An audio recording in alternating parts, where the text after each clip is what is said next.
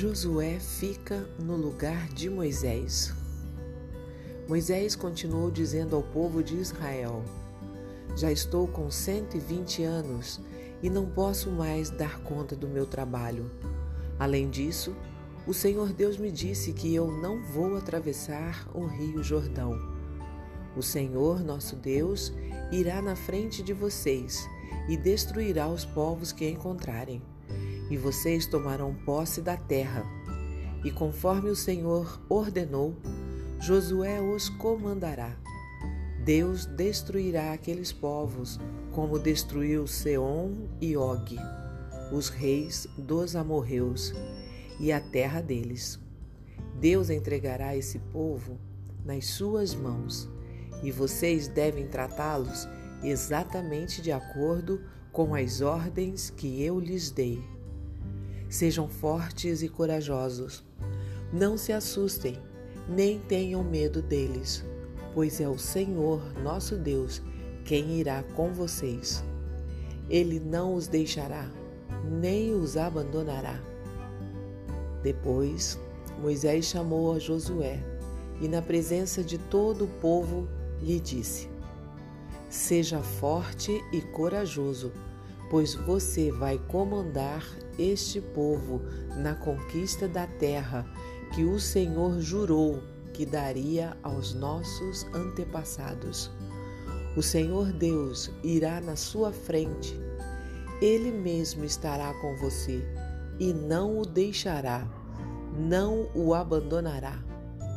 Não se assuste, nem tenha medo.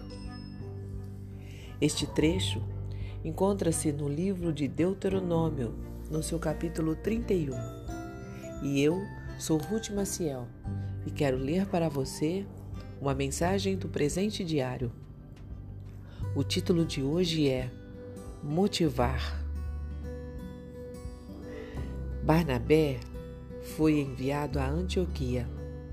Este, ali chegando e vendo a graça de Deus, ficou alegre e os animou a permanecerem fiéis ao Senhor de todo o coração. Atos 11 Temos vivido tempos difíceis de muitas crises e cobranças, mas poucos incentivos. Às vezes, tudo o que precisamos ouvir são palavras de encorajamento e motivação. No texto de hoje, Moisés demonstra sabedoria ao motivar todo o povo de Israel que caminhava rumo a Canaã. Ele se retiraria de cena e passaria a liderança a outra pessoa já designada por Deus. Talvez muitos israelitas estivessem com pensamentos negativos a respeito das promessas divinas ainda não cumpridas, em virtude do tempo decorrido e do destino aparentemente longínquo demais. E o que dizer de Josué, o próximo líder? Parecia temer a responsabilidade de ter de ser um novo Moisés para seu povo. Mas Moisés encorajou e motivou a todos. Confiantes de que Deus lutaria por eles, o resultado foi a conquista da terra prometida. O versículo em destaque menciona Antioquia, onde eram notórias a degradação moral e a adoração a vários deuses pagãos. Ali, o Evangelho de Cristo estava sendo proclamado, dando início a uma comunidade cristã composta por muitos gentios, povos que não eram judeus. A igreja em Jerusalém, então, enviou Barnabé que significa encorajador, consolador. Ele motivou os novos cristãos e impulsionou a ação das pessoas, sendo que muitas entregaram suas vidas a Cristo naquela cidade. Lembrando-me dos exemplos de Moisés e Barnabé, tive a ideia de enviar pequenos textos a centenas de pessoas em redes sociais com acesso expandido e público elogiando-as.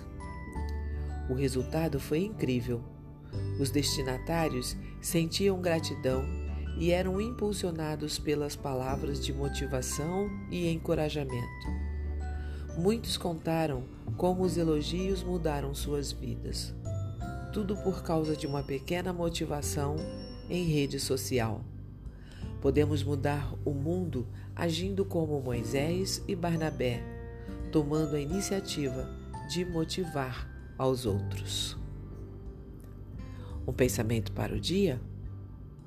Uma palavra de incentivo, encorajamento e motivação muda a vida das pessoas. Se você gostou, compartilhe com outras pessoas, porque a palavra de Deus nunca volta vazia. Tenha um bom dia e fique na paz do Senhor.